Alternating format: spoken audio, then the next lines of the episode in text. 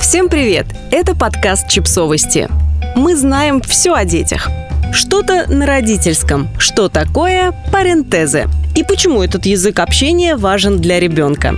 Очень трудно находиться рядом с грудничком и при этом не повышать голос на пару октав, не ахать, не охать и не использовать самые ласковые интонации своего арсенала. Но есть сисюканье, а есть особый родительский язык – парентеза. Это форма речи, которую взрослые часто используют при общении с младенцами и детьми раннего возраста. Основные черты парентезы – высокие тона, певучая и нежная интонация, упрощенная лексика, медленная и четкая речь, частые повторения, активная мимика и жестикулирование.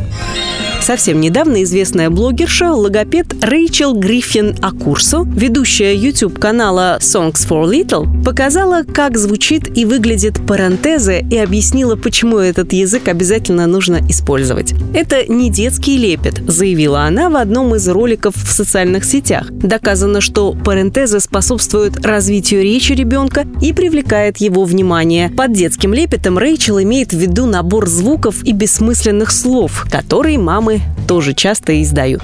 А вот парентеза, по ее словам, считается полноценной речью. В нем фигурируют настоящие слова и фразы, просто их нужно произносить по-другому. Например, удлинять гласные, часто повторять одно и то же слово, менять тон голоса, больше энтузиазма и дружелюбия. Кстати, эти советы применимы во всех языках мира. Удивительно, но парентезы знают во всем мире. В недавнем исследовании 18 языков на шести континентах оказалось, что каждый взрослый делал это примерно одинаково. Мы все инстинктивно знаем, что с младенцами нужно разговаривать по-другому, отметила Рэйчел. Она посоветовала зрителям почаще общаться на родительском со своими детьми, ведь это поможет им социализироваться и раньше научит говорить. Слова Рэйчел подтверждены исследованием 2018 года. Оно показало, что в семьях, где взрослые применяли парентезы, дети к 14 месяцам произносили больше слов, чем в семьях, где этому не уделялось внимания.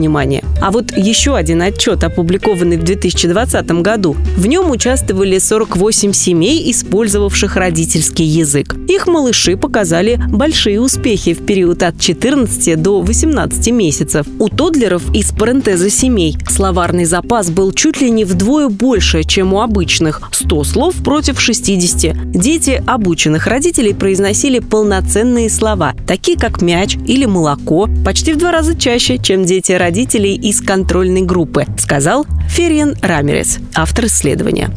Подписывайтесь на подкаст, ставьте лайки и оставляйте комментарии. Ссылки на источники в описании к подкасту. До встречи!